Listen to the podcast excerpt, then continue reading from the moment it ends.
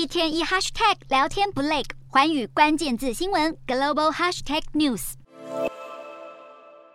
车潮涌现在俄国与芬兰边境检查站，在俄国总统普丁下令启动局部动员、增兵投入乌克兰战事之后，俄国与邻国之间的边境纷纷涌现车潮。对俄国维持边境开放的北欧国家芬兰正在密切监控情势。边防卫队表示，从东部边界入境芬兰的车潮明显增加，而边防卫队已经在九个边境关卡待命。而在俄国与乔治亚的边境，同样的情况也正在上演。不过，不是所有欧洲国家都愿意接受这些逃离动员令的俄国人。波罗的海三国甚至直接表明不会为他们提供庇护。这三国和波兰从十九号午夜开始将俄罗斯公民拒之门外，并表示他们不应在俄国与乌克兰交战期间旅行。爱沙尼亚外交部也表示，部分俄国公民拒绝在国内履行公民义务，并不构成在另一国获得庇护的充分理由。不过，这项禁令对象不包含在欧盟寻求庇护的俄国异议人士，以及卡车司机、难民、欧盟国家永久居民以及探亲者。不过，对于各界报道符合动员召集年龄男性逃亡潮，克里姆林宫驳斥相关报道过于夸大。不过画面会说话，自从普丁下令动员令之后，